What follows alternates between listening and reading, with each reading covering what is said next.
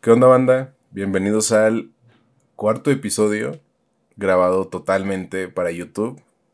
Esta vez nos acompaña uno de los productores más cabrones de México. Ya lo están leyendo en cualquier lado. Y ya, ya lo vieron en todos los promocionales.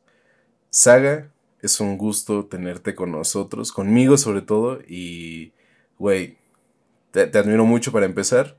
¿Cómo estás? Muchas gracias, güey. No, pues es un gusto estar por acá, güey. Este, yo ando, yo ando bien perro trabajando nada más y, y pues un gusto estar por acá. A ver, a ver qué onda. Saga, platícanos tantito de ti, güey.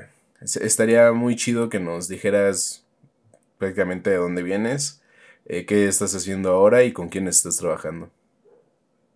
Pues mira, yo soy productor musical de la Ciudad de México, eh, tengo 22 años. Llevo produciendo desde los 15, estudié música prácticamente de los 9 a los 18. Este, y pues ahorita estamos trabajando, firmé hace como año y medio en Universal Publishing y pues ahí andamos jalando algunas cosas, igual con mi management. Ahorita estamos haciendo el disco del Blue Rojo, el disco del Erwin, el disco del Birro, andamos ahí en varias cosillas metido. Oye, güey, y dentro de todo este tiempo que llevas firmado, eh, ¿qué, ha sido como que lo mejor que te ha pasado? Pues, pues la verdad podría decir de que, ay, no, tal placement está bien perro, pero la neta creo que hice amigos muy, muy, muy perros dentro de, de ahí, gente que considero como si fueran de mi familia prácticamente. Eh, como de cosas así de placements, no sé, una vez estuvimos haciendo rolas para, para Camila o cosas así, como que de repente son cosas que como que trascienden un poco el mundo nuestro del urbano y así. Eh, son canciones mucho más, pues no diría complejas, pero tienen otro modo de hacerse, ¿no? Eh, es de que hacer versiones de las canciones y cosas así. Está perro eso, yo creo que puede ser que eso, una rola que colocamos en Amazon, igual una serie de Amazon. En, Ugly. han pasado varias cosillas por ahí. Sí, Simón. ¿En cuál? No, en la de Ugly, no, en la de no, yo coloqué en una que se llama The Godfather of Harlem. A la verga. Creo que no, creo que no es de, creo que no la transmiten aquí, güey. Es como una serie gringa, así que ya va en su pinche cuarta temporada, güey, a la verga. El, el productor ejecutivo es de que Swiss Beats, no sé si lo conozcas, un productor gringo muy, muy, muy perro. Eh, y pues no sé, está bien perro saber que tu música está ahí porque pues por ejemplo, en el, en el soundtrack de, de, este año y del año pasado, pues ha estado Future, este, Snoop Dogg. Han sido canciones que han seleccionado para Synchro ahí, pues a ver que hay trabajo ahí que esa gente considera como que están al nivel para ponerlos igual en la serie. Pues está muy perro, la neta. Güey, no mames, qué cabrón. Bueno, sí, y ahorita rectificando, Ugly es de HBO y tu serie es de, de Amazon, ¿no? Entonces sí, la cagué yo. sí, la verdad también igual no sé si es de Amazon. Es que como yo la he intentado ver varias veces, de hecho yo nada más tengo como el clip de donde sale en la serie mi canción, pero es que está bloqueada por región, güey. Y no es solamente está bloqueado por región para verlo, sino para contratar el servicio, aún si quieres como con un VPN, la, nada más acepta tarjetas estadounidenses. No mames. Está muy, está muy tripeado. Entonces, no, la neta ni siquiera sé cómo lo consiguió eh, bueno, esa canción la hice con Sobrino y con Ima Soul.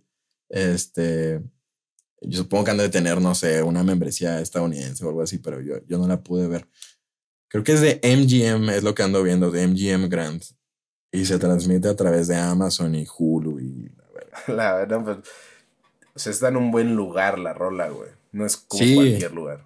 Sí, fíjate que la hicimos en un camp de, de una de publishing que se llama Concord bueno, para los que no saben que es un camp, pues eh, varias gente nos encerramos en estudio unos días. Supongo que ya es, ya es menos ambiguo el término camp para mucha gente, pero pues básicamente eso, nos encerramos unos días. Ese camp estuvo hecho específicamente para la sincro de, de esa y otra serie. Eh, lo hicimos en el estudio de Camilo Lara, que es el, bueno, pues fue, él fue el, como el, el consultor de Coco, por ejemplo, güey, y de Black Panther y de cosas así. O sea, todo lo que te imagines que los mexas están entrando ahí en, en Disney, se debe a, al gran Camilo Lara, la neta. Y pues estuvo muy perro la experiencia, estuvo muy perro conocer un buen de gente, igual ahí, eh, gente de Venezuela, de, de todos lados que te imaginas. Está bien perro ese tipo de camps, conoces mucha gente. Oye, ¿y cómo es relacionarte con gente fuera de el género urbano al que estamos acostumbrados, güey? O sea, ¿qué, ¿qué, ideas traen acerca de su escena musical, güey?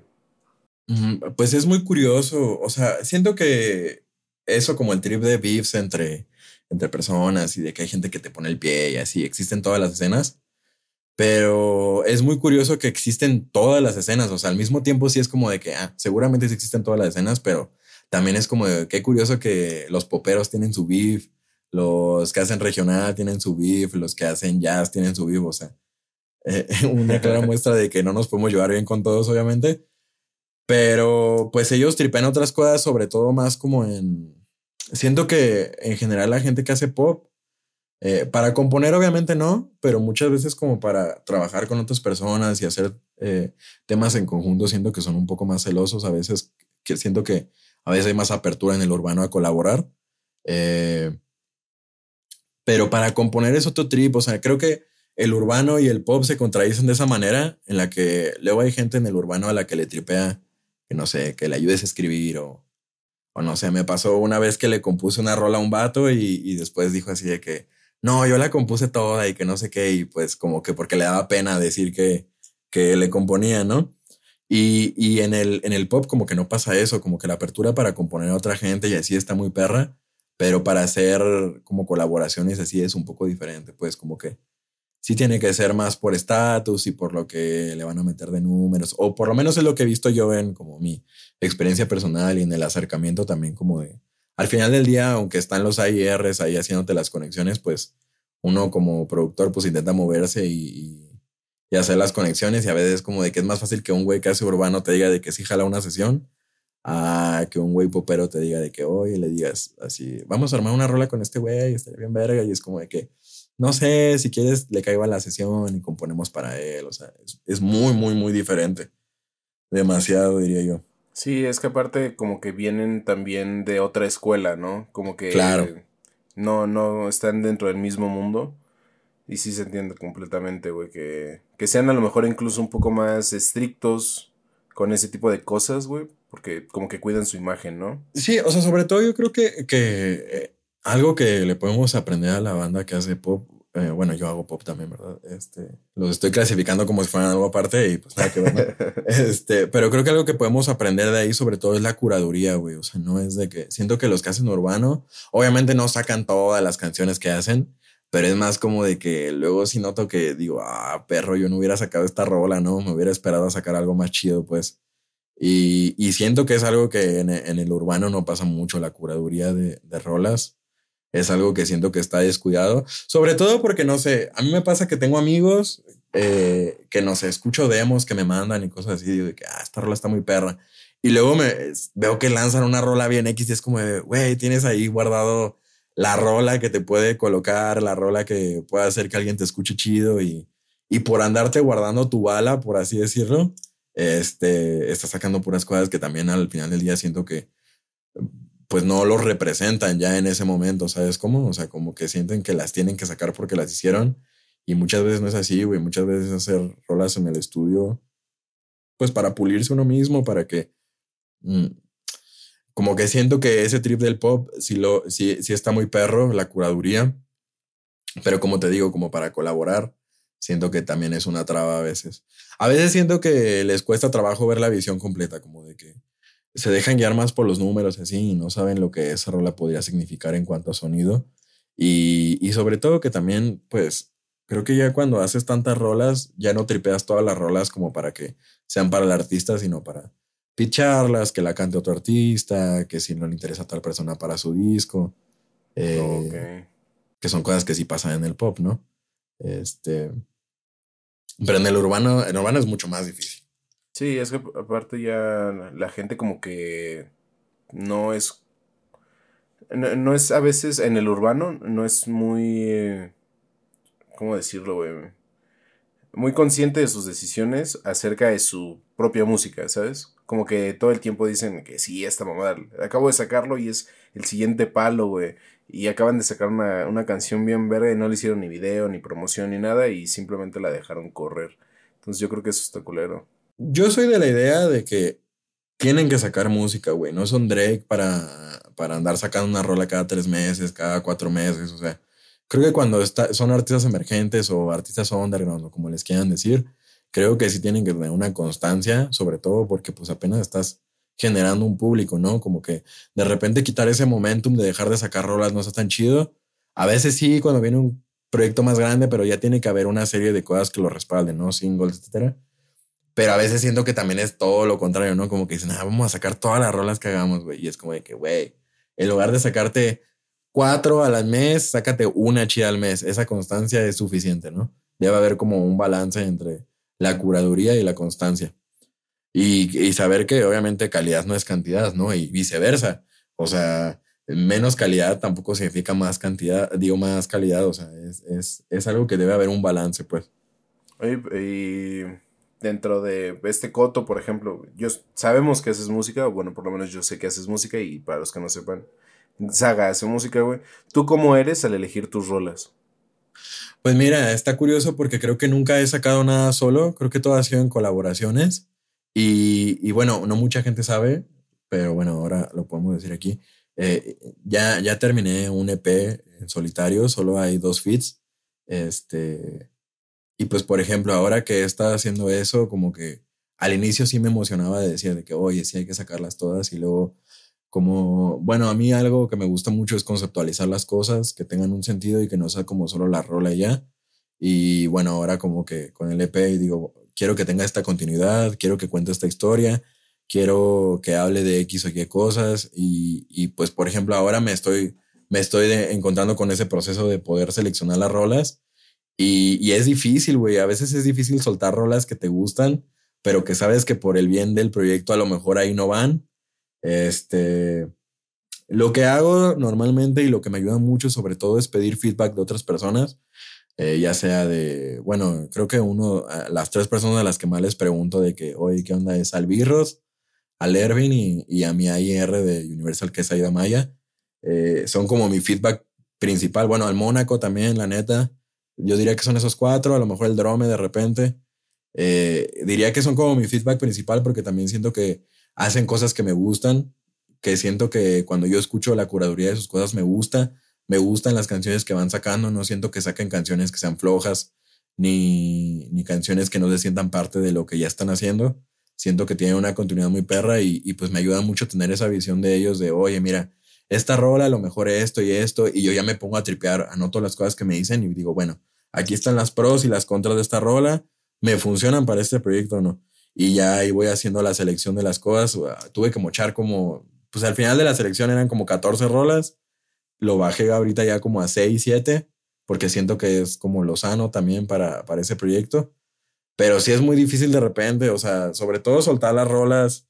Siento que a veces a uno no, pues es aferrado, ¿no? Es como de que, güey, esta rola significa buen para mí, esta rola me hizo chillar con la escribí.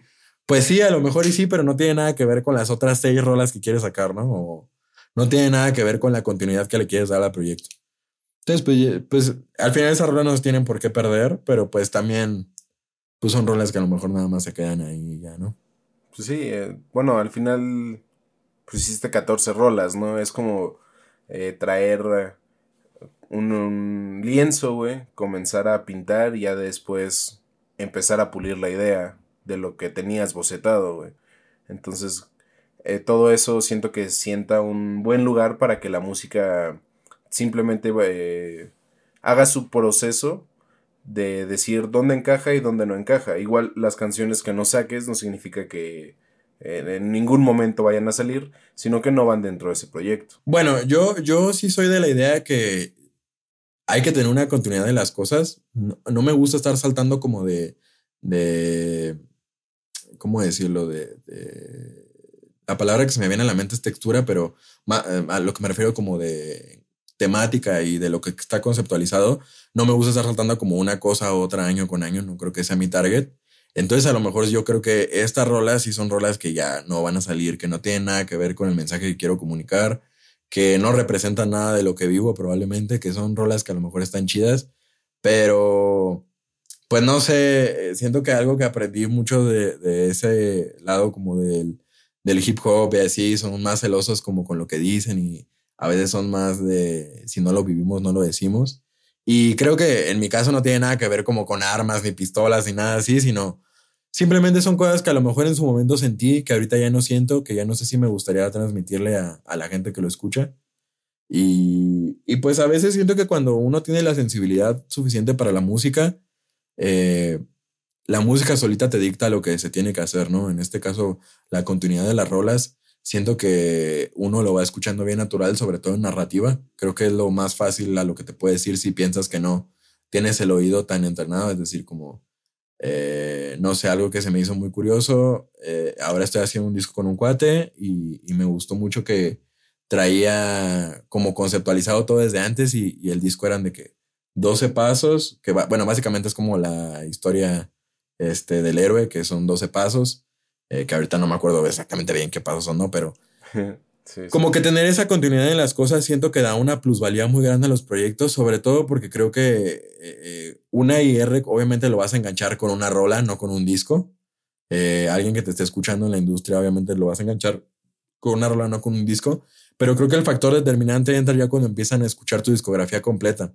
Y es algo que mucha gente ignora, pues es como de que, bueno, va a escuchar las últimas tres rolas que saqué chidas, ¿no? Y a lo mejor y sí le funcionan, pero imagínate tú como AR, obviamente, entras y escuchas una rola y dices, ah, está perro, y luego ya cuando te pones a hacer tu chamba para investigar, ver, ver qué onda con sus números, con su discografía, pues si escuchas un trabajo mucho más sólido, es mucho más fácil que digan de que, oye, esto está perro, ¿no? Hay que jalarlo, sobre todo porque siento que es menos jale igual para disqueras y etcétera. Tener que pulir esa conceptualización, si ya vienes con el concepto, pues nada más te meten la feria y los recursos, ¿no? Exacto. Eh, porque pues al final del día la, la raza conecta con eso, o sea, no conectan con las rolas, sino con el mensaje. Muchas veces. Bueno, yo sé mucho de eso de que no conecto con la rola, güey. O sea, a mí me puede estar contando la historia más triste por eh, encima del beat más alegre, pero si no me hace sentir algo, si yo no conecto con, con lo que me estás diciendo, para mí la rola como que no me gusta tanto. O no la reproduciría de que cualquier día. Sería como un, solo play, güey. Entonces. Es como el valor de reproducción, le llamamos nosotros. O sea. Exacto, güey. Es una canción que volverías a escuchar o es una canción que escuchas una vez y dices, ah, está chida. Y pues obviamente todos queremos que nos escuchen una y otra vez. Y la manera más fácil de hacer eso, o siento que la, la, gente lo tripea y dice, ah, vamos a hacer una canción que tenga la fórmula del hit, ¿no? La parte tiktokeable, este, eh, algo que se pueda poner en stories y es como de que, güey, realmente la raza al final va a terminar poniendo el lyric que más les pegó, ¿no? Que obviamente sí funciona, sí funciona eso, hacer rolas para TikTok y así, pero creo que es más una cuestión de suerte que de marketing, ¿sabes? Como, y, y, y al contrario de la conceptualización, es algo que aunque se vaya haciendo más lento el público, se hace, güey, porque es algo a lo que tienen en qué reflejarse, ¿no? O sea, a mí me pasa que me, me mama Kendrick Lamar, me mama Jay-Z, me mama Drake, así. Pero son canciones de, la, de cosas que yo no vivo, güey. O sea, son cosas de, que yo no me puedo, yo no me puedo relacionar a haber crecido en, como en situaciones de, del barrio, de vender droga, cosas así. Sin embargo, escucho a J. Cole, que siento que es más como un morro de casa, que vivió otros problemas familiares así, y me puedo relacionar totalmente a ese trip. Y simplemente por eso, para mí, bueno, obviamente va variando, ¿no? Por personas, pero para mí es lo que más valor de reproducción le da a las canciones, algo a lo que te pueda relacionar, que canten y digas, wow, este, esto conecta totalmente con lo que yo pienso, es algo que yo he pensado y ahí es cuando conectas con la raza y ahí te les quedas para siempre, literalmente, porque eh, estás narrando parte de su vida, ¿sabes cómo? Sí, bueno, como dice la chaviza ahora, soy ese, ¿no? Entonces. Sí, claro, claro, claro, claro. Sí, o sea, para mí tiene más valor de, de reproducción eh, de una canción en la que pueda decir soy ese, a una en la que pueda decir, no sé, cualquier cosa de TikTok, no sé, no, estoy muy desactualizado de ese trip de los trends y así, pero, pero Simón, tú, yo supongo que, que todos entienden realmente. Sí, sí. Eh, y bueno, ahorita yéndonos un poco más a tu ámbito como que profesional, eh, ¿cómo es el primer contacto con una isquera o una IR, güey, en este caso? Pues mira, la neta, o sea, supongo que hay formas más tradicionales de hacerse, de que correos y cosas así. Pero pues por lo menos, o sea, creo que lo que yo puedo contar y a lo que puedo decirle a la gente es lo que yo viví. Y pues básicamente me empezó a seguir Saida Maya, le regresé el follow y le escribí literalmente ahí como de que, oye, ahí para lo que ocupen, ahí anda la orden, ¿no? Y le dije eso y al otro día ya estaba en una sesión de, de estos güeyes, una sesión con Absa y Sobrino Memo, ¿no? Y este, a veces siento que el trip es como simplemente que sepas que estás ahí, ¿sabes? Como y que estás dispuesto para trabajar. Obviamente todo lo demás de la firma y eso viene mucho después, pues obviamente ellos tienen que ir viendo la calidad del trabajo y eso. Pero en esa ocasión fue, yo estaba en un lugar medio extraño, acababa de regresar de Ensenada, eh, me había ido un mes a cotorrear literalmente nomás, eh, había regresado, hicimos esa sesión, eh, fue, fue como por diciembre dejamos de hacer sesiones, porque pues en diciembre y enero casi nadie jala en la música.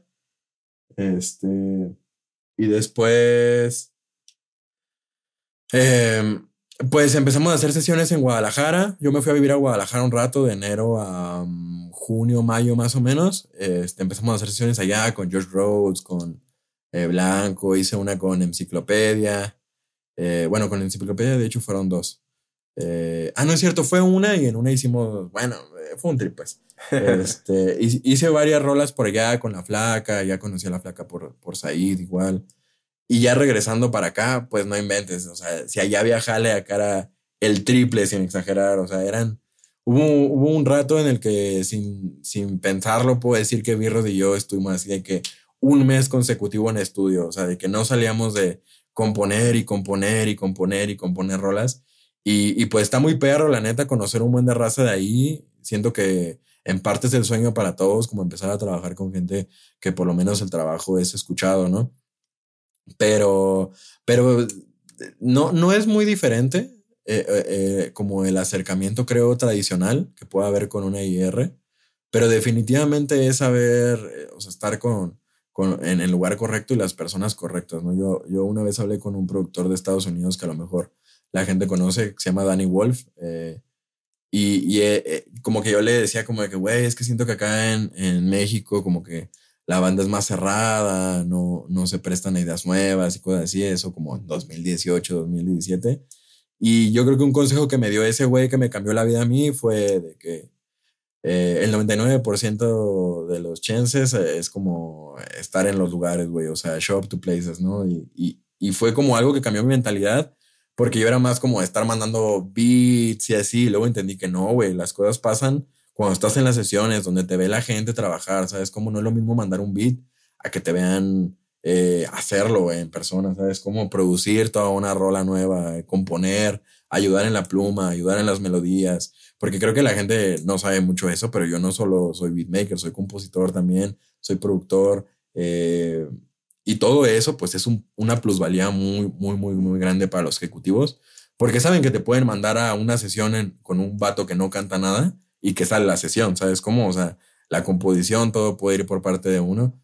Entonces empezamos a hacer ese acercamiento, empezamos a hacer un buen de sesiones, muchas, muchas, muchas sesiones.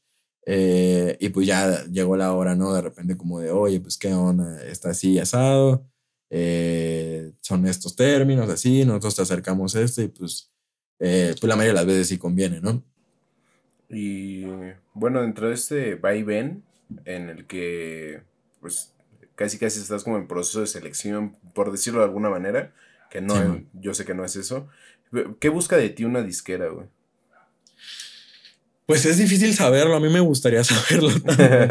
yo creo, mira, yo creo y lo que más me ha dado cuenta de la gente que está ahí es que siento que es gente bien auténtica y sobre todo que siento que muchas veces, eh, pues talento hay un buen, o sea, siento que esto ya lo han escuchado muchas veces y que a lo mejor suena un poco hartante, pero el talento no lo es todo, güey, o sea, hay otros talentos ocultos en la música que, bueno, pues para hacer música, la neta, hacer las canciones es la mitad del jale.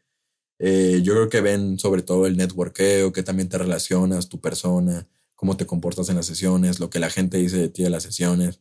O sea, yo me acuerdo que, que, algo que me decían era de que, güey, todos hablan bien verga de ti en las sesiones. Eh, cuando terminan siempre como, oye, eh, estaría chido repetir con este vato, estaría chido volver a hacer rolas con este vato. Entonces, Sobre todo yo creo que algo que, que, mucha gente se tiene que quitar para empezar a llegar a esas oportunidades es, el ego, saber que en el estudio todos somos iguales.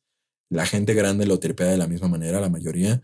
Eh, porque a veces es difícil, ¿no? Llegar a una sesión, llegar abierto, llegar a, no querer hacer lo que tú quieres hacer.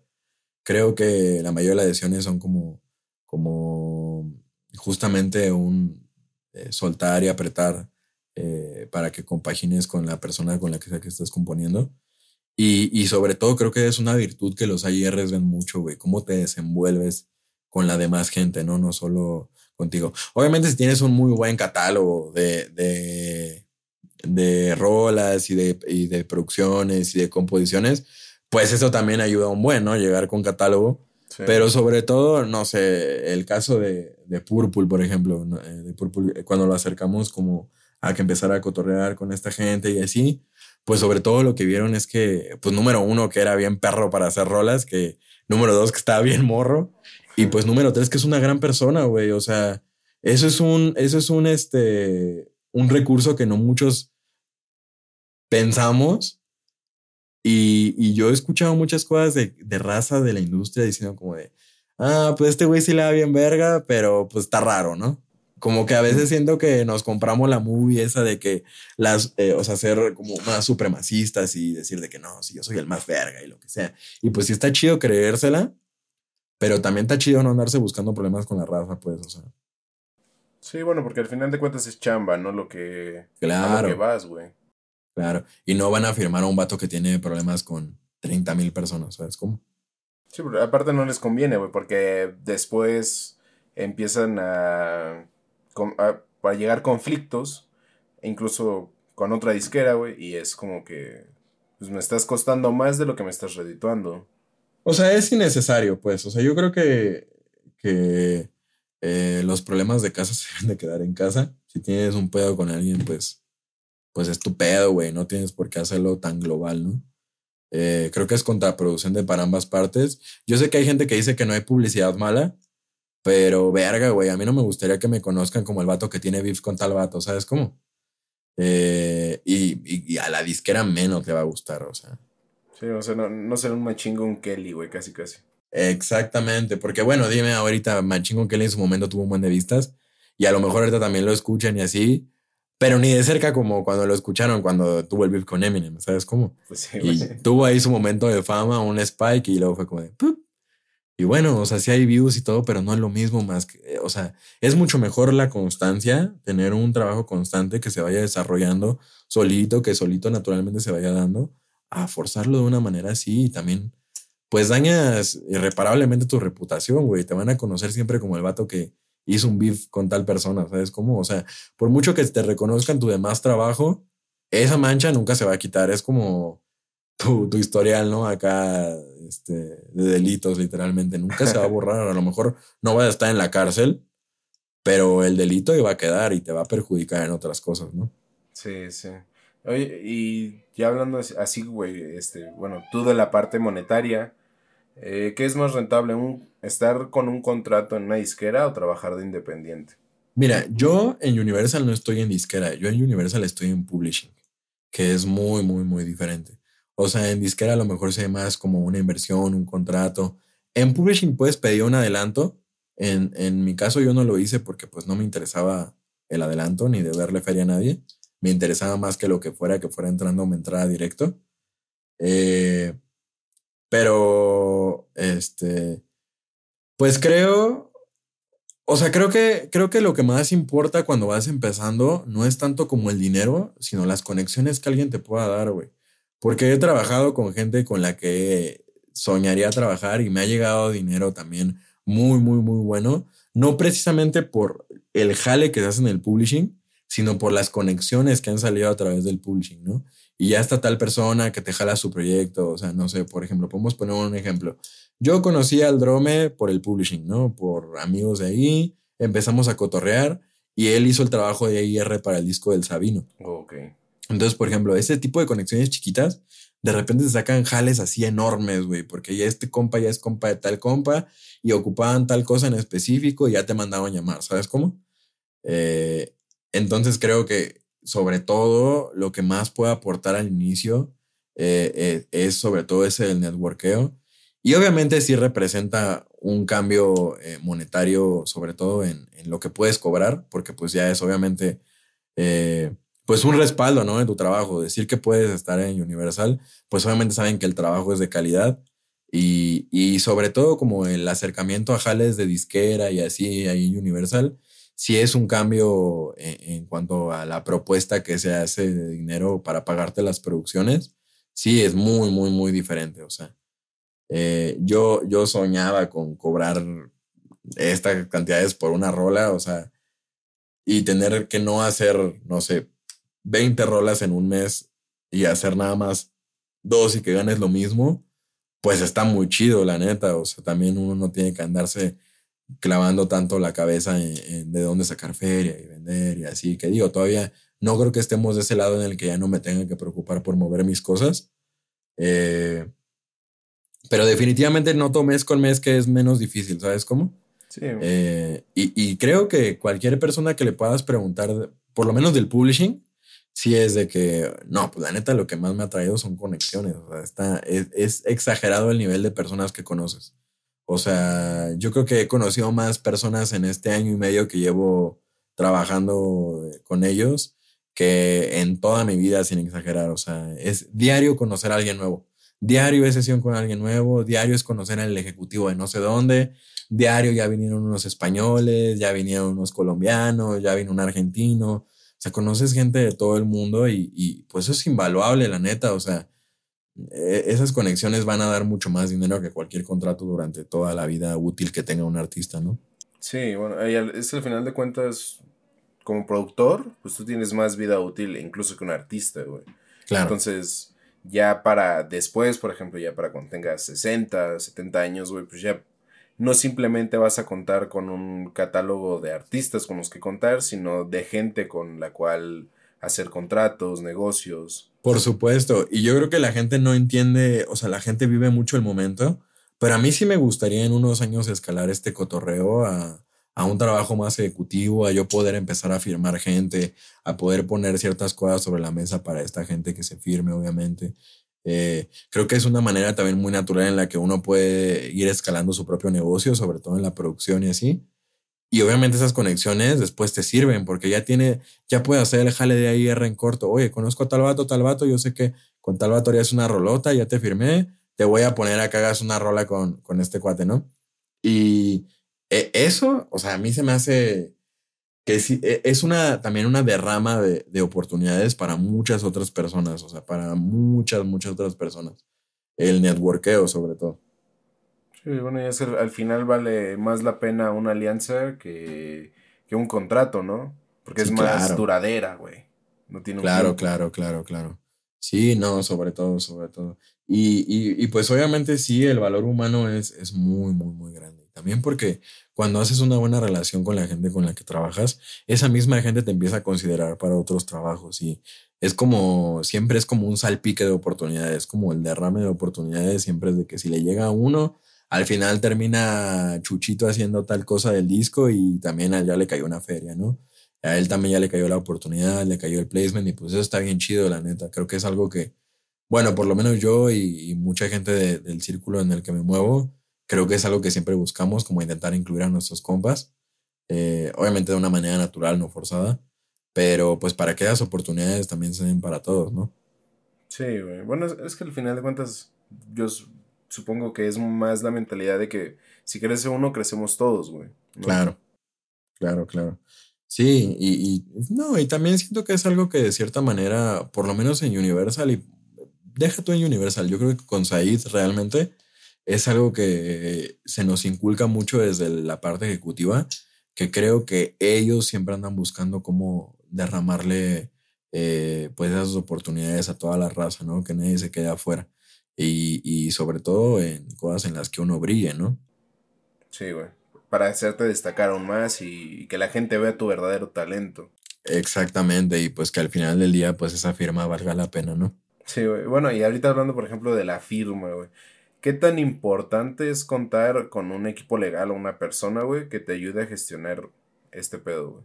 O sea, obviamente es muy, muy importante, Pero creo que es más importante uno mismo eh, informarse. O sea, obviamente, cuando le llega un contrato, por favor, no lo lean nada más ustedes.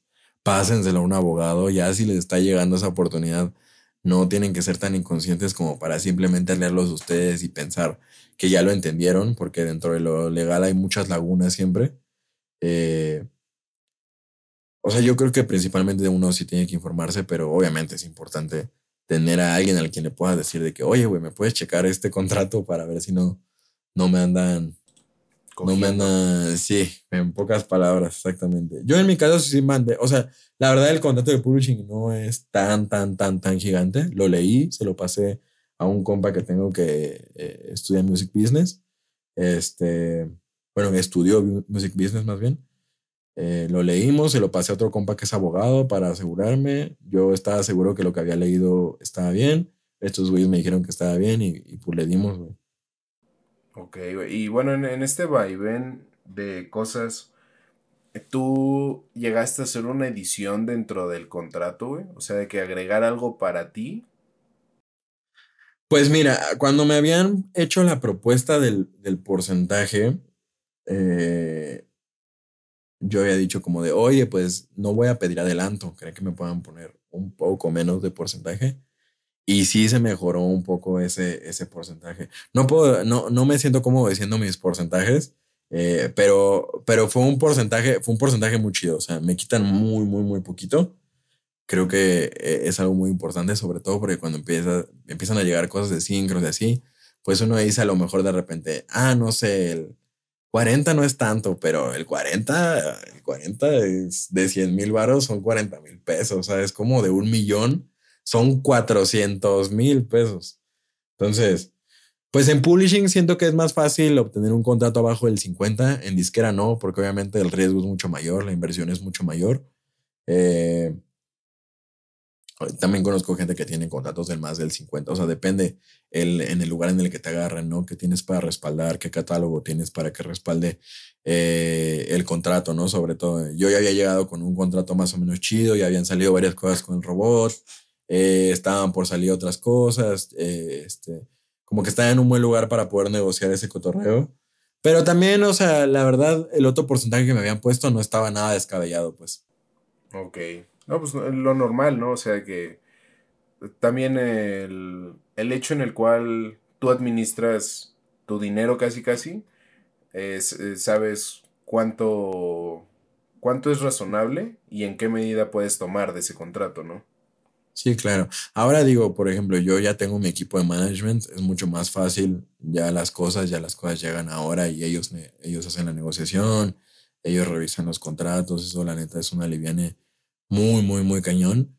Pero aún teniendo un equipo, yo creo que uno tiene que estar informado y saber qué onda dentro de lo posible eh, con las cosas legales, sobre todo, porque luego, no sé, no sé, hay, hay veces que te hacen firmar contratos de producciones que son como nada más de una cuota, que no te están dando puntos de máster, que no hay porcentajes. Y a veces uno piensa, ay, pues es un 7% y me van a pagar, no sé, 45 mil por una producción es como de que, ok, sí, pero piensa que si esa rola le va muy bien, ese 7% te puede representar más que ese 45 45 mil pesos que te van a pagar de producción. Sí, güey. Y, y, son cosas que la gente no, luego no pelea, no les interesa. Incluso con los compas underground, o sea, cobrarle los, los porcentajes yo creo que no tiene nada de malo. Menos cuando pues uno está haciendo como la inversión de su jale si es que no les estás cobrando. Sí. Eh, uno tiene que también tener una manera en la que remunere, aunque sea algo, ¿no? Y, luego es chistoso porque siento que la gente tripea eso los porcentajes como que el número del porcentaje es el que le pone el valor, ¿no? y obviamente no, no es así. O sea, si a mí me viene un artista con mil oyentes a decirme que me va a dar el 100% de sus regalías, aún así le diría que no. Porque no me conviene a mí como negocio invertirle las horas a la producción, al mix, al máster, que bien se lo podría estar invirtiendo a cualquier otra rola como para, para ese cotorreo. Más bien yo creo que uno tiene que poner una balanza al talento, sobre todo en esas, en esas ocasiones. Pero eh, eh, volviendo a lo de los contratos, pues no es nada difícil. Yo creo que simplemente uno tiene que saber lo que quiere y lo que puede pedir, ¿no? porque a veces siento que también la raza se aloca y piensa que porque los van a firmar pueden pedir todo lo que sea del mundo y les van a decir que sí porque los quieren firmar y pues no. O sea, esos contratos básicamente son sociedades, no estás trabajando para nadie. y este, pues uno tiene que tener, saber lo que puede pedir, pero también saber qué no puede pedir, ¿no? Sí, es que bueno, también no puedes pedir las perlas de la Virgen siendo un artista, por ejemplo, en crecimiento, ¿no? Sí, no claro. Eres Adele. Sí, claro, claro, claro, claro. Bueno, y, y, aún así a esa raza, pues también obviamente no les dan todo lo que piden, ¿no? Les dan lo que, lo que piden dentro de lo que es razonable. O sea, no porque veas que, no sé, que firman a un güey por 300 millones de dólares, significa que sea simplemente porque está en un lugar en el que lo pueda pedir. Es porque hay un trabajo que lo respalda, porque saben que de la remuneración de su show se va a recuperar, porque saben que de sus streams sale X cantidad de dinero, saben que de sus ventas sale, o sea, debe haber un trabajo que respalde siempre todas esas cosas, porque la neta es raro que firmen raza que pues, que pues nada, nada más, ¿no? O sea, sí existe gente que firman así sin tener tantas cosas y que el talento es lo que más pesa, pero pues yo creo que no, uno no puede tampoco estar esperando simplemente un tiro con suerte, ¿no? Creo que siempre uno tiene que, obviamente sí esperar esa, que esa suerte pase, pero pues no hay nada mejor que la constancia y que al final del día si ese tiro de suerte no pasa, tú solito lo hayas hecho crecer, pues también se puede, ¿no? O sea, no, no hay necesidad de simplemente firmar por firmar. A veces siento que hay artistas a los que les hace mucho más mal el firmar en una disquera que bien, ¿no? Porque Güey, pues seamos sinceros, si te adelantan 200 mil pesos de adelanto, no sé, pongamos un número. Uno dice, wow, 200 mil pesos es un buen, ok, pero te van a firmar cuántos años, tres, y es dinero que tienes que regresar, número uno, y, y número dos, 200 mil pesos no es nada, güey. Ya cuando sabes los precios de industria, lo que te van a empezar a cobrar por estar en disquera, 200 mil pesos son exagerando y, ahorrando mucho, dos rolas. O sea, a los artistas se les va el presupuesto bien rápido y, siento que luego se apresuran a firmar por, porque no quieren que se les vaya la oportunidad así, pero pues deben más bien de ser realistas con lo que tienen en, su momento y oye, pues mejor no te pido adelanto, ayúdame a moverme, ayúdame a este tipo de cosas y este, y así yo no me endeudo también, ¿no? Al final del día, con el porcentaje y con el interés que se cobra, porque obviamente hay un interés de por medio, este sale luego mejor sacar un préstamo en un banco, la neta. por lo menos esos niveles, ¿no? Eh, este, pero pues sí, o sea, es difícil. Es más bien, yo creo que, yo creo que en general cualquier cosa que tenga que ver con contrato de sí es muy específico del caso, pues. Hay veces en las que si firma no te pases de verga y hay veces en las que, oye, güey, deberías de pensar a lo mejor un poquito más esto, ¿no? Sí, güey. Bueno, ahorita tú qué considerarías que es lo mínimo para considerar al firmar, güey. pues creo que uno tiene que ver cómo lo mueven, sobre todo antes. Obviamente siempre va a haber como ese acercamiento, o la mayoría de las veces hay ese acercamiento de que, oye, primero vamos a jalar estas cosas, a ver cómo funciona, qué tal y así. Este, creo que uno debe tomar en cuenta también cómo lo mueven, eh, cómo se siente uno con el AIR con el que esté trabajando, eh, las sesiones que te están poniendo son acertadas, se están poniendo con gente que nada que ver. Eh, eso, tener cuidado, todavía hay gente, perros desgraciados a estos años que siguen firmando raza porcentajes perpetuos a 15 años, 20 años y es, es inaceptable por muy famoso que te vayan a hacer, eh, no creo que quiera a nadie cobrar el 20% de su carrera toda su vida.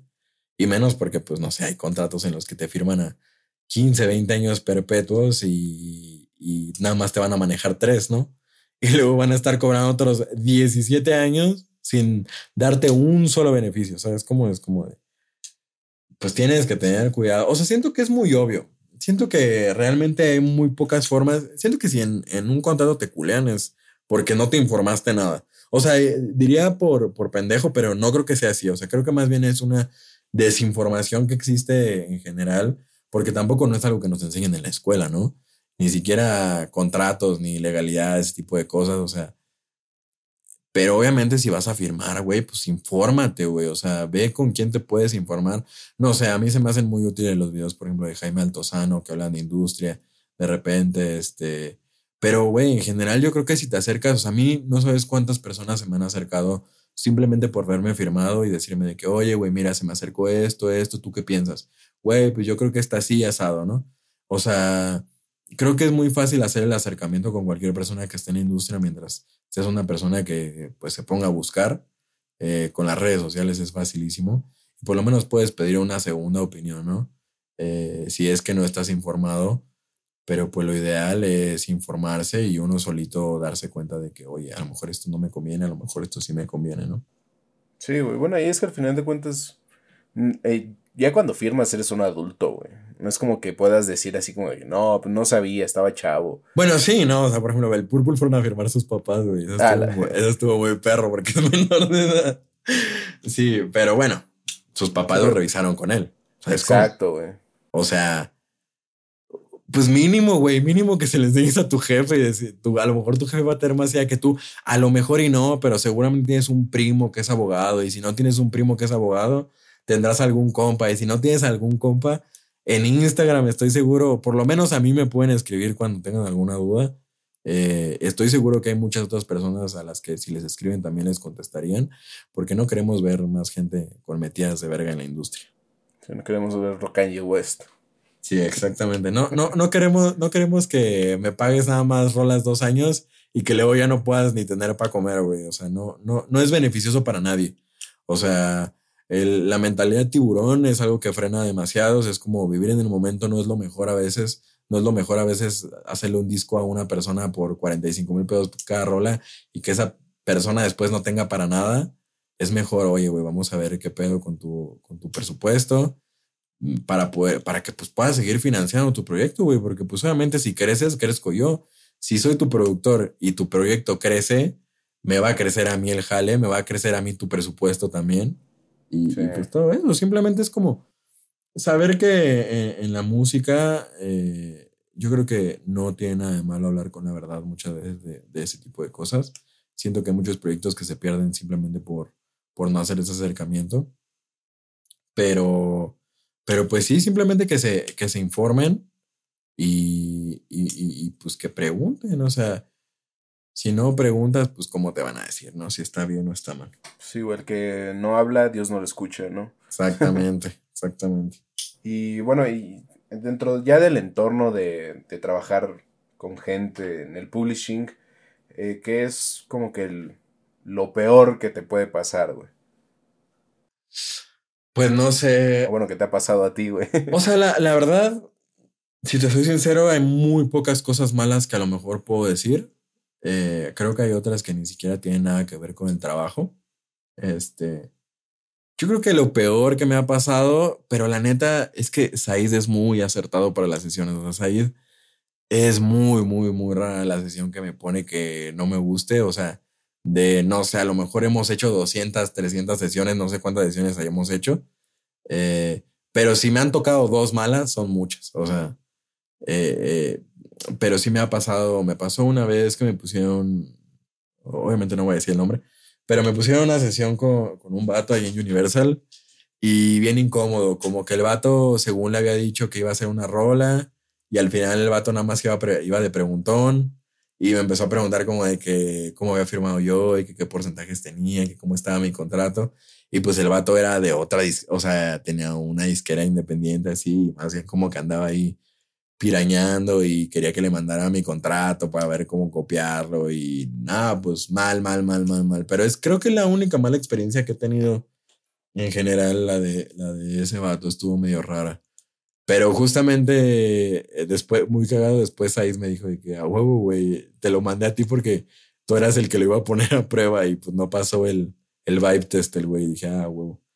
O sea, no me, me fui el chivo expiatorio, pero para el bien de muchos. pues sí, güey, bueno, al, final de cuentas, pues, la, gente que va por primera vez a ese tipo de lugares y también tiene malas intenciones, pues la saca a relucir, ¿no? Sí, es imposible que no la saquen, o sea.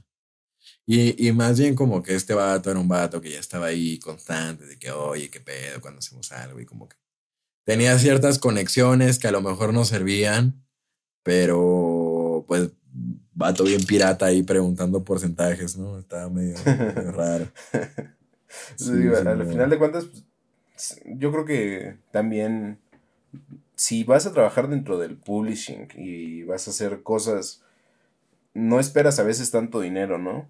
O como que no te explayas viendo que vas a crecer en 15 días. O que tus, cosas van a pasar así de rápido, güey. Claro, claro, claro, claro, claro. O sea, la gente piensa que firma, incluso en disquera, ¿eh? No te creo, o sea.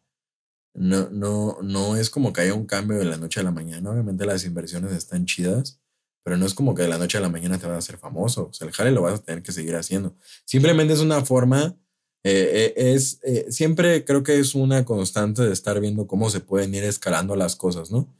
sobre todo con las herramientas que uno tenga a la mano y con lo que se le vaya acercando a uno, pero pues al final del día también firmar no es como que ya te hicieron, güey, o sea, hay, hay muchos proyectos igual de disquera que nomás no dan a flote porque pues nomás no han sabido manejarlo, ¿no? Y, o sea, es difícil, es difícil, pues.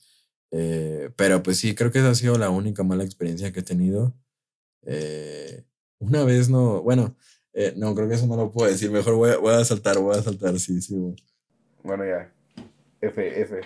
Este, Y para ti, dentro de las cosas que, que haces, güey, eh, ¿tu contrato especifica qué puedes y qué no puedes hacer? No, en mi caso, yo no tengo exclusividad. Eh, en disqueras es algo que pasa más, con los productores no tanto.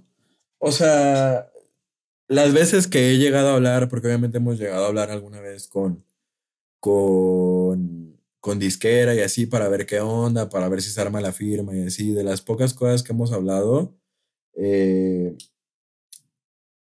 para productores sí hay una exclusividad, güey, pero no de como de que solo jalas con ellos exclusivamente. O sea, sí existe, pero ya es muy raro verlo hoy, sobre todo porque como que siento que la gente em, empieza a entender que las disqueras también trabajan entre ellas, sobre todo, o sea, a nosotros de repente nos echan cosas de Sony, eh, artistas de Warner, o sea, de todos lados. Pero lo que sí hay es que hay un precio exclusivo para esa disquera. O sea, por ejemplo, de lo que hablamos alguna vez como de para firmar en Universal Disquera, era de que yo tenía un precio exclusivo para disquera, como un precio preferencial, por así decirlo, que no era ni de cerca era más barato, o sea, sí era como precio normal de disquera, pero era como un precio que yo les iba a respetar a ellos y, más bien yo tenía que, ellos me aseguraban a cambio de eso X cantidad de producciones al mes, ¿sabes cómo? Pasaran o no pasaran las canciones. Entonces está muy, muy, muy chido, la neta. Eh, en el caso como de exclusividad, de que no pueden jalar con otra raza, la raza que les diga eso en sus disqueras que apenas van empezando, la neta la andan cagando machín porque se están perdiendo un chingo de oportunidades de networkeo, güey. Neta, neta, neta, neta. O sea, la mayor herramienta en la música desde siempre y para siempre va a ser la colaboración.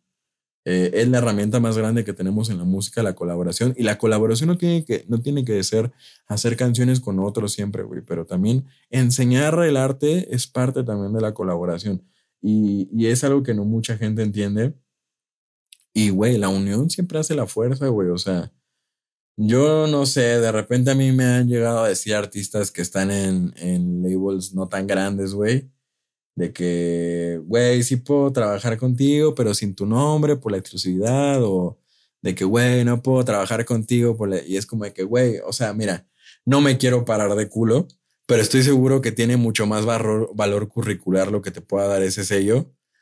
Eh, digo, eh, la, la producción que te voy a hacer yo a lo que sea que te pueda dar ese sello, o sea, es como, o sea, no tanto por el sonido, sino porque creo que, que o sea, que alguien te frene en cualquier aspecto de, de, tu negocio, porque un artista es un negocio al final del día, ¿no? Es como que, güey, no le puedo vender este vato, güey, no puedo hacer uno, no le puedo llevar el producto a la tienda de este güey para que lo venda, güey.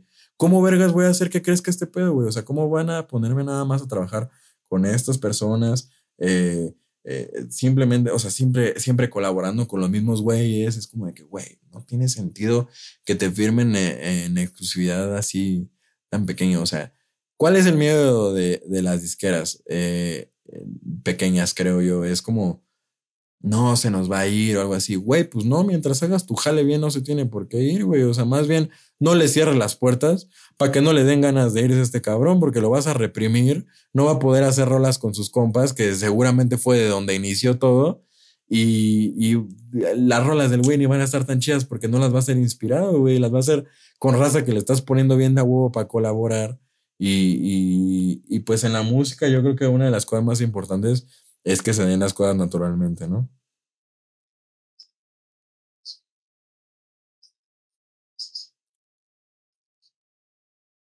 Yo no puedo, güey. O sea, no soy de irme.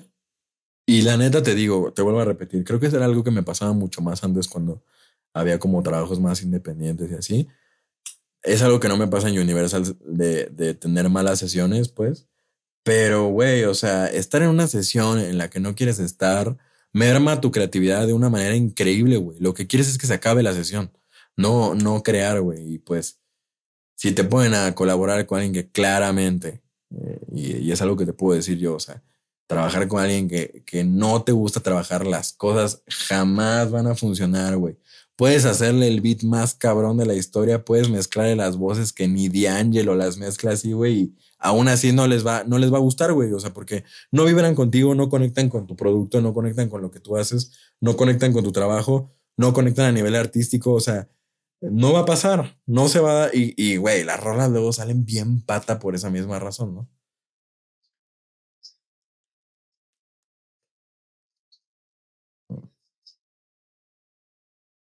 Sí.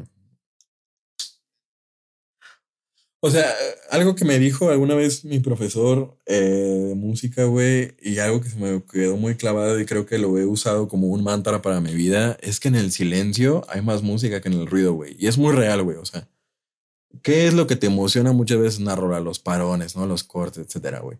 Ok, en la vida es lo mismo, güey. O sea, tienes que saber cuándo decir no. O sea, cuando no quiero colaborar con este güey, no quiero hacerlo de esta manera, no me frenes así, güey. Y a veces, eh, vuelvo a repetir, siento que es porque sienten que se les van las oportunidades, pero no, güey, o sea, eh, la una oportunidad es una oportunidad cuando es un beneficio, güey. No cuando vas a trabajar con alguien, güey. O sea, si a mí Universal no me hubiera puesto algo que me beneficiara a mí, no es una oportunidad, es una firma nada más, pero no es una oportunidad para mí.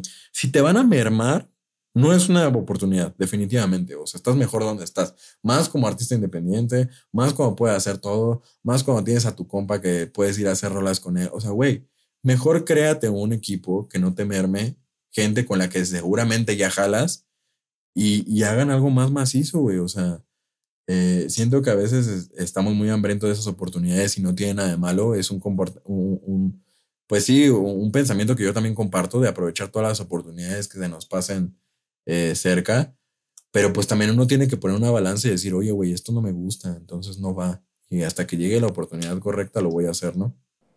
Pues sí, güey, también saber tus tiempos y el lugar donde te localizas, las cosas que te rodean, güey, las cosas que te gustan, porque al final de cuentas estamos hablando de tu carrera, ¿no? Claro. No la, la de alguien más, güey. Y al final del día, cuando termine el contrato, va a seguir siendo tu carrera, güey, o sea. Sí, güey. Es algo que la prioridad siempre tiene que ser uno mismo. Sí, sobre todo el, el, hecho de ver para futuro, no ver en el ahora, güey. Claro, claro, y es algo que no mucha gente hace. Oye, Saga, ¿y tú dentro de el, el mundo ya de colaborar con gente, hacer diferentes estilos, güey, componer, ¿Sientes que te has podido encontrar más, güey, de, de ese lado? De que colaborando con otra gente puedes o has mejorado tu nivel de producción? Definitivamente, güey. O sea, es algo indudable. Juntarte con personas siempre te va a contagiar de ideas buenas. Siempre creo que uno presta más atención a lo que le funciona a uno, obviamente.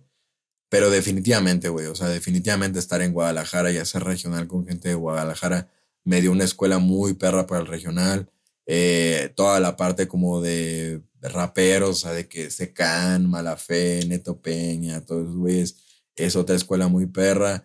Eh, de productores, alguien de quien he aprendido mucho, este, que ni de pedo está, ni de pedo va a ver esto porque es el güey más ermitaño que conozco, porque hasta borró su Instagram a la verga. Este, pero es el productor de, de, Carla Morrison, uno de los productores de Carla Morrison, eh, el Noite. Este, es alguien de quien he aprendido mucho, güey. Eh, y de muchas personas más, o sea, yo creo que de todos los amigos de los que me rodean, uno o dos o tres o cuatro o veinte trucos he aprendido.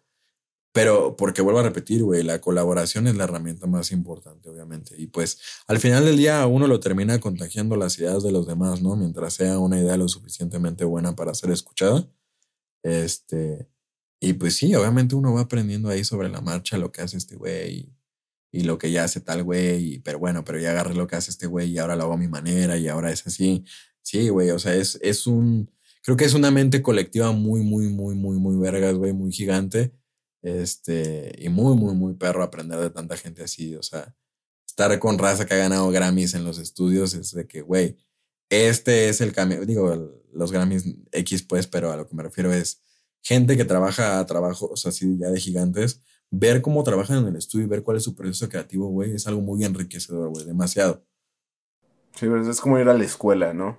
es como ir a la escuela, pero el profesor de educación física de repente es Messi, güey. ¿Sabes cómo? O sea, es de que, güey, no estás aprendiendo tú un tutorial de YouTube, estás viendo cómo lo hacen los grandes, güey. O sea, estás viendo que el pinche tutorial de YouTube te está diciendo que no satures la señal y este güey te está diciendo que la satures porque existe algo que es eh, saturación armónica, güey, y distorsión armónica y es como que, güey, esto en el pinche tutorial de YouTube me dicen que nunca debe estar en rojo y es como que, güey, puede estar en rojo mientras lo sepas. O sea, cosas así, ¿sabes cómo? Es como eh, al final del día, lo, práctico siempre le va a ganar a lo teórico, ¿no? Definitivamente.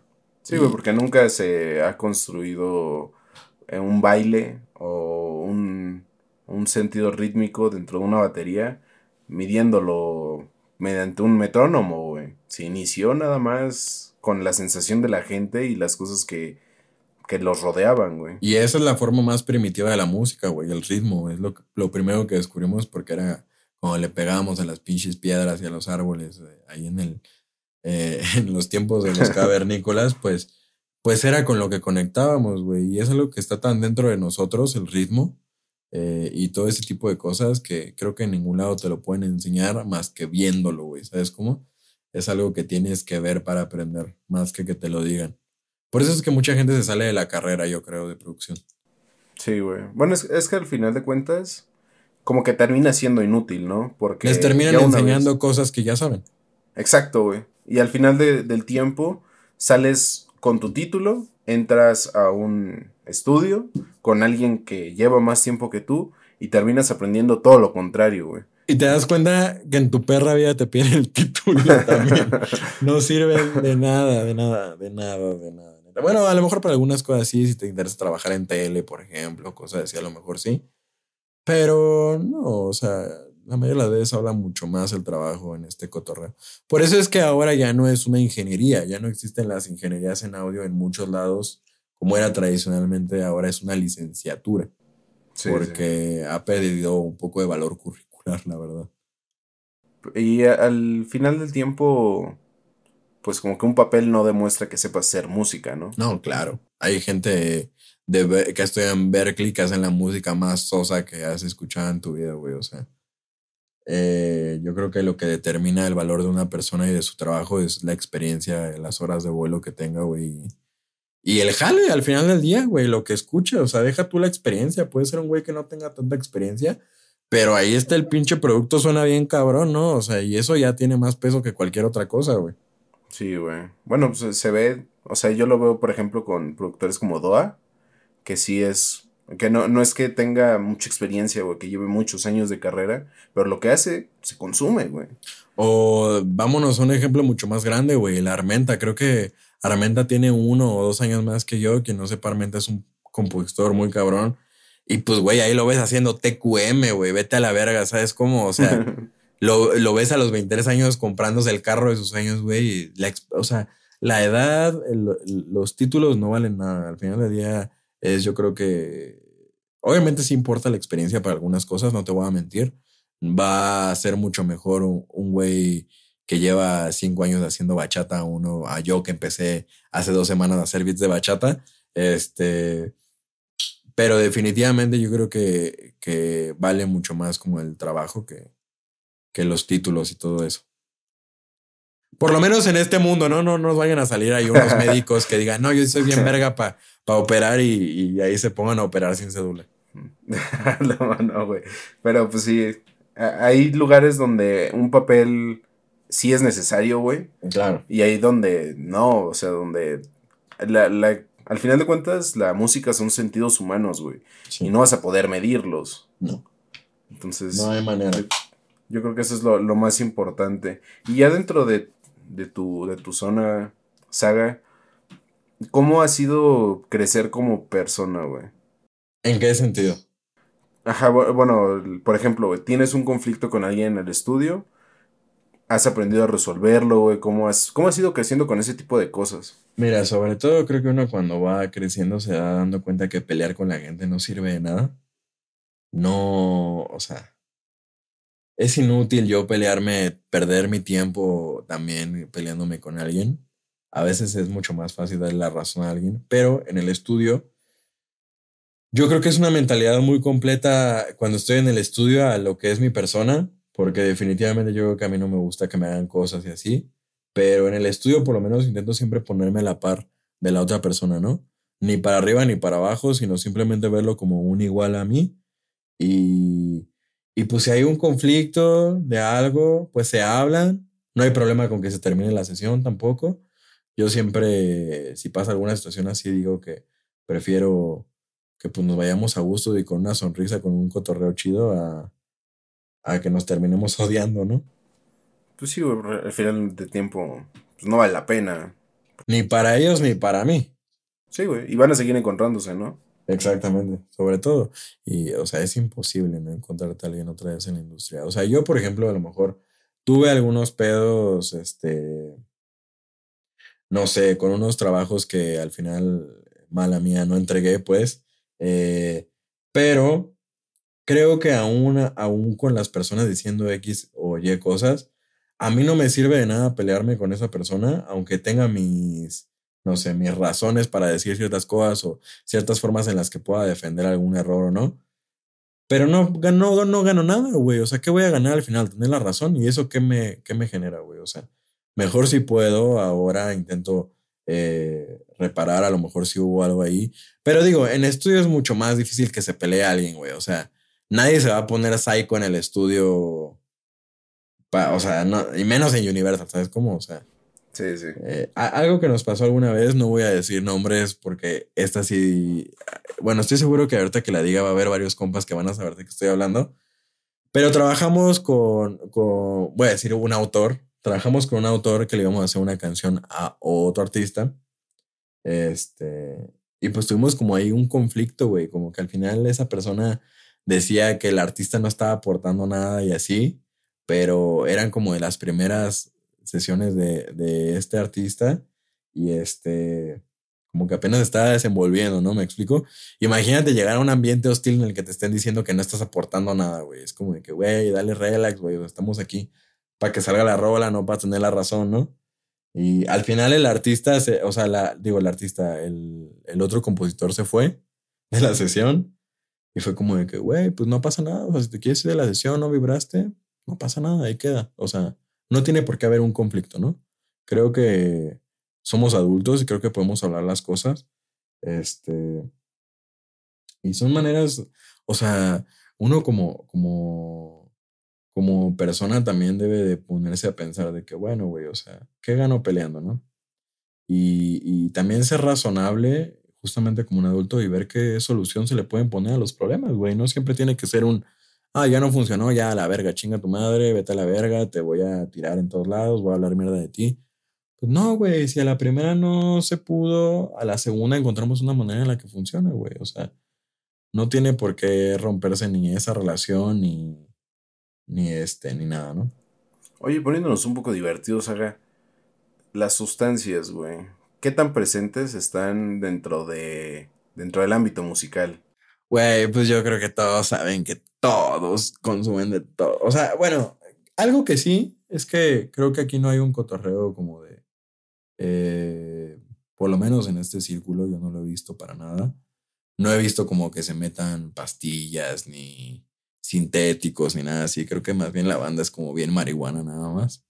Este. Pistean y la verga, pero. Pues sí, güey. Yo creo que es raro el artista que no fuma mota, la neta. Eh, los ejecutivos también, o sea. E, e, es muy raro, pues, o sea, saber que alguien no fuma. Creo que es al revés a veces, ¿no? Es más raro el que no fuma que el que fuma. Pero está chido, pues.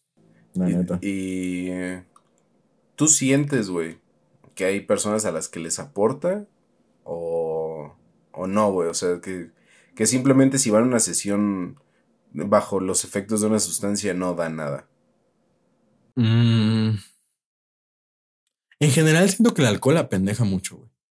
O sea, e, es rara la persona que pedo jala chido, la neta, güey. O sea, no te voy a mentir. Yo, la neta, a mí me caga que estén tomados en el estudio porque siento que se ponen, pues no hacen nada, güey. Se tumban y ya. Es muy diferente a la marihuana, güey. O sea, muy, muy, muy diferente. Yo, la neta, casi todos los marihuanos que conozco son marihuanos que jalan mejor hasta estando gripos, la neta. Este. El alcohol siento que sí es muy contraproducente, güey, en las sesiones, la neta. A mí no me late tanto tampoco el alcohol, sinceramente. O sea, no es como que no lo consuma, pero simplemente no lo consumo tan seguido. Y este. Es, es, es muy raro como ver a esa gente hasta como que cambian de persona, güey. No sé cómo explicarlo. Es como otro personaje. Sí, sí. Y definitivamente como para la hora ya creativa y así, eh, pues eh, simplemente por la sustancia, o sea, el alcohol hace que los pensamientos a veces sean un poco más lentos, las letras salen mucho más lentas. A la hora de la ejecución, sobre todo, es donde más pedos hay cuando toman alcohol, la neta. No entran a tiempo, eh, ya se les fue la letra, güey. No, o sea, es, es, un trip. Pero marihuanos, la neta, no tengo, no he tenido ni una queja de un güey que, ah, este güey se me paleteó, ya no hizo ni verga, güey. ¿Sabes cómo? Oye, eh, ¿Y para ti no ha sido o no han llegado a pasar una situación incómoda por sustancias, güey? ¿En qué sentido? Así como, que la banda se maltripea, güey. Por ejemplo, es muy conocido que con la piedra o el crack, pues te pones acá vigilante, ¿no? Eh, piensas que la gente te roba así, güey. ¿No, ¿No te ha pasado que alguien se pelea con alguien? No que se peleen. está pasando algo? No, que se peleen, no. O sea, nunca me ha tocado un conflicto así en el estudio, la neta. Eh, espero que nunca me pase. Estoy seguro que en algún momento me va a pasar, pues, pero esperemos que nunca me pase. Lo único que me pasó fue, eh, una vez grabé con un güey en Guadalajara, este, muy talentoso, muy pasado de verga, eh, que iba a hacer una collab con otro güey y resulta que, pues, este güey no es el Mara, eh, para que no anden pensando que es el Mara, este güey. El Mara es más limpio que nada, se puso mamadísimo y vive una vida bien saludable. Este, pero era un güey que iba a grabar un feed que era de otra disquera. O sea, no de Universal ni nada. Esto era cuando todavía no estaba en Universal. Y el güey traía una malilla tan mala de la piedra, güey, que, que, se tuvo que ir de la sesión. O sea, la, la rola la terminamos acabando el otro güey y yo. O sea, creo que cuando ya hay algo que afecta de esa manera a tu vida, eh, pues ya, ya es un problema, ¿no? Sí, bueno, ya como que no te ayuda a seguir funcionando para las cosas normales, ¿no? Claro, o sea, bueno, supongo que en general la piedra, güey, o sea, siento que la piedra es algo muy, muy, muy horrible. Eh, para muchos creativos, porque por ejemplo, a mí ese güey sí me da cosa de saber que hay, hay rolas, o sea, ese güey no es tan conocido realmente, este, pero hay rolas de ese güey que son virales en TikTok así muy, muy, muy, muy cabrón. Y el vato es acá piedroso, güey, es como, güey, verga, tienes ahí todo para tener una carrera bien exitosa tienes las herramientas, tienes la plataforma también y, la andas cagando, güey. Pero pues también son como que decisiones propias, ¿no? Claro, y uno no puede, o sea, es algo que yo entendí desde hace mucho, no puedes salvarlos a todos. Eh, es como en un avión, güey, ¿no? Primero para ayudar al otro tienes que poner la mascarilla tú primero. Este... Es difícil, obviamente. Eh, también como pasar a esa realidad de decir, bueno, pues no hay nada que hacer por este güey. Pero creo que al final todo ese tipo de cosas, güey, conflictos personales y todo, la gente la va, la va aterrizando sola. Y pues porque se dan cuenta, ¿no? Que la andan cagando. Pues sí, güey. Oye, ya quitándonos este tema, este tema un poco serio, güey, porque se puso medio tenso el ambiente. Sí, muy. que no hagan eh, drogas, niño. ¿Cómo ves tú el, el, futuro de la producción en México, güey? ¿Cómo ves a, la gente que va saliendo? Güey, pues hay morros bien vergas. O sea, mis gallos, mis gallos así de que yo creo que estos güeyes van a liderar este pedo algún día, o por lo menos eh, este círculo. O sea, yo creo que Número uno, lo voy a dejar en claro a todos y lo siento mucho por todos mis demás amigos productores, pero Doa va a ser el productor más cabrón que exista en, eh, eh, en México, güey. Eso seguro. Simplemente por edad, güey. O sea, por edad ya nos lleva una ventaja muy cabrona, güey. Este vato hace cosas que yo hacía a los 18. ¿Sabes cómo? Ok. O a los 20, güey, sin exagerar, güey. O sea, está muy, muy, muy. O sea, a veces lo que siento que lo que hace falta es dirección, sobre todo como de un productor. Siento que ahorita todavía está en ese stage como de hacer el salto de beatmaker a productor, sobre todo porque creo que un productor ve como la imagen completa de la canción. Eh, a veces un productor no necesariamente tiene que ser el beatmaker, sino que es como el que guía, el que pone, quita cosas, ¿no? Sí. Pero número uno, Doa a la verga, Doa se va a ir a la verga, Doa ya está yendo a la verga, a su edad está teniendo placements muy cabrones. Eh, el One Million, obviamente, eh, el Six Weeks, eh, el Mickey, o sea, todos esos productores que están ahí como de ese círculo. Yo creo que en producción es algo en lo que en México no flaqueamos, güey. O sea, si estos morros si vivieran en Atlanta, en, en Los Ángeles, güey, o sea, estarían trabajando con la raza más cabrona, güey, sin lugar a duda, porque están muy cabrones, güey. O sea, hacen cosas, o sea, el One Million suena increíble, el Six Weeks suena increíble, güey el doa a la verga, güey, te saca el jale que sea, güey, o sea, creo que el, el a mí el futuro de la producción en México es algo que me tiene muy, muy, muy tranquilo. Sé que, este, que está en buenas manos de todos nosotros. Yo me considero parte del futuro de la producción en México porque pues siento que somos de esa misma nueva ola pues de productores. Eh, y pues está muy perro, güey. Y también está muy perro como saber que los productores grandes voltean para abajo, ¿no? O sea, que dicen, oye, güey, este morro, qué pedo, güey, ¿sabes cómo? O sea, e, este morro hay que jalarlo para sesiones, güey, y este morro hay que ponerlo en tal cosa, güey, ¿sabes cómo? O sea, la raza ya cada vez le tripea menos el tema de la edad, güey, o sea, como que siento que mm, últimamente ya se dan cuenta que también los morros somos los que traemos las cosas más frescas, güey, las ideas más nuevas. Eh, güey, está bien verga saber que hay un futuro tan prometedor en la, en la producción en México y ya, eh, de la mano de pues, gente tan cabrona, ¿no? Güey, sobre todo que, no sé, yo, sé, yo siento, güey, que tú los has visto crecer y que has crecido con ellos, güey. Claro. Entonces como que todos pertenecen dentro de una misma generación y eso está muy verga, güey, porque al final de cuentas están haciendo música que va a sonar por los próximos, ¿qué te parece? ¿10 años? Exactamente, güey. Y, y era algo que le decía al Tony el otro día. Eh, justo estábamos con el DOA y así, y algo que decía de que, güey, cada vez que vuelvo a ver al DOA produciros en persona, cada vez produce más verga y más rápido, güey. O sea, es increíble ver el crecimiento. O sea, siento que no, no estoy haciendo menos a nadie, güey. O sea, no quiero que la raza luego piense que estoy. Eh, más bien es lo que veo de cerca, ¿no? A lo mejor hay otro productor en, no sé, en Monterrey que hace lo mismo y que está creciendo bien verga, pero no es algo que vea yo, yo veo a Doa, ¿no?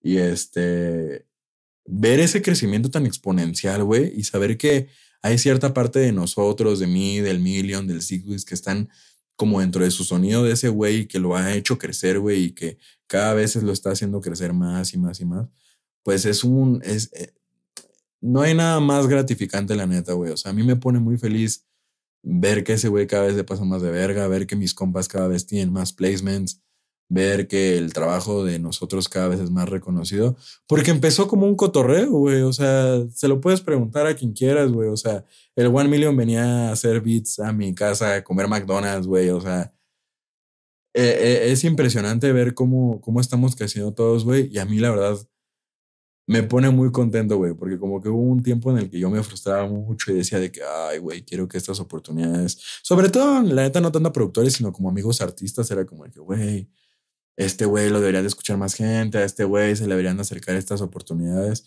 Pero luego entendí que cada quien tiene que forjar su propio camino, güey. O sea, sí se le pueden acercar ciertas herramientas a ciertas personas, pero lo que hagan esas personas con, con esas herramientas ya no es tu problema, güey. No puedes acarrear a la gente para siempre porque no sale bien, güey. El que termina dañado es uno siempre. Y, y entender, e, es muy difícil entenderlo, pero entender que pues ellos solitos tienen que darse su lugar, su espacio para las cosas, güey. O sea, y, y ellos solitos sobresalir, ¿no? Sí, bueno, hay que sufrir para merecer, ¿no? Algunas veces. No, no siempre, pero, pero sí hay que saber que a veces los caminos con piedras hay que caminarlos solo, a veces acompañado, a veces hay que eh, pues, limpiar el suelo con la, propia ropa que traes tú, güey. Claro, güey. Y, sacar la casta por las cosas que a ti te, te importan, ¿no? Al final del día. Yo, yo creo que al final cada quien sabe lo que ha trabajado. O sea, ayer a mí me cayó el 20, tuve una junta como para ver qué onda con el catálogo de bits que tengo, como que les interesa moverlo por allá en Universal. Y bueno, ya haciendo el conteo, güey, pues yo tengo un catálogo como de 27 mil bits, güey, y pues esos bits no son bits que hicieron de la noche a la mañana. O sea, yo en un día no hago 27 mil bits ni de pedo, güey, ni en un mes. ¿Sabes cómo? Es un trip de ser constante. Y el año pasado, por ejemplo, hicimos 290 canciones. Güey, pues yo creo que por lo menos yo ya esa cuota no es que ya la haya pasado, creo que es algo que siempre va como en constante desarrollo, pues algo que se tiene que seguir macheteándole, pero por lo menos siento que para estar donde ya estoy, esa cuota ya la pasé, ¿sabes cómo? Y, y es algo que mucha gente no, no, no cree, güey, o sea, es más bien piensan que las oportunidades se les tienen que dar porque están vergas y pues no, güey, o sea, tiene que haber un, otra vez lo vuelvo a decir, un trabajo que respalde todo eso, ¿no? Sí. Bueno, Saga, ya para para irnos, güey, porque pues también este, tienes cosas que hacer, la vida es otra, hay que descansar, mañana trabajar. Mañana trabajar, sí. para ti, ¿qué es lo más importante cuando ves a una persona que quiere ser productor, güey? Mm, qué buena pregunta, güey. O sea, sobre todo yo creo que algo muy natural que, que hacen los productores antes de producir es como de construir la música, ¿no? Como entender las partes de la música, tener esa afinidad, que a lo mejor no sabes cómo verga se llama, güey, pero lo entiendes. O sea, entiendes, eh, no sé, me pasa con Samarroni, por ejemplo, güey. Eh, de repente cuando hablo con él, nunca se lo he dicho así directamente, pero fue, fue algo que tripié el otro día, güey de que le mandé unas rolas de un disco que estamos haciendo y me dijo, oye, bro, y ya hicieron la selección de las rolas. Siento que estas rolas juntas van chido. Y dije, güey, wow, este güey eh, supo identificar que estamos haciendo una identidad sonora de algo, ¿no? O sea, eh, y no es productor. Entonces, yo creo que una muy buena cualidad que puedes ver en alguien que quiere empezar a producir es sobre todo como esa afinidad que tienen, esa sensibilidad que tienen hacia la música, ¿no? De que desde lo que escuchan, desde el por qué lo escuchan, qué es lo que les gusta de lo que escuchan, eh, qué es lo que más les clava de, de, lo que escuchan, güey. Este. Pues sí, eh, eh, sobre todo eso y de productores que van empezando, güey, de productores que ya están empezando a producir, yo creo que la constancia, güey. O sea, la constancia, verlos movidos, verlos activos, no tienen que ser TikTokers, pero, güey, la neta, con subir sus historias con beats ya hicieron un jalezote, güey, la neta, güey. O sea, ya ahí por lo menos ya la gente los escucha, ¿no? Sí, sí. Y saben que están vivos. Y saben que existen y que hacen beats, güey. O sea, que tienen una computadora y que pueden hacer algo. Exacto.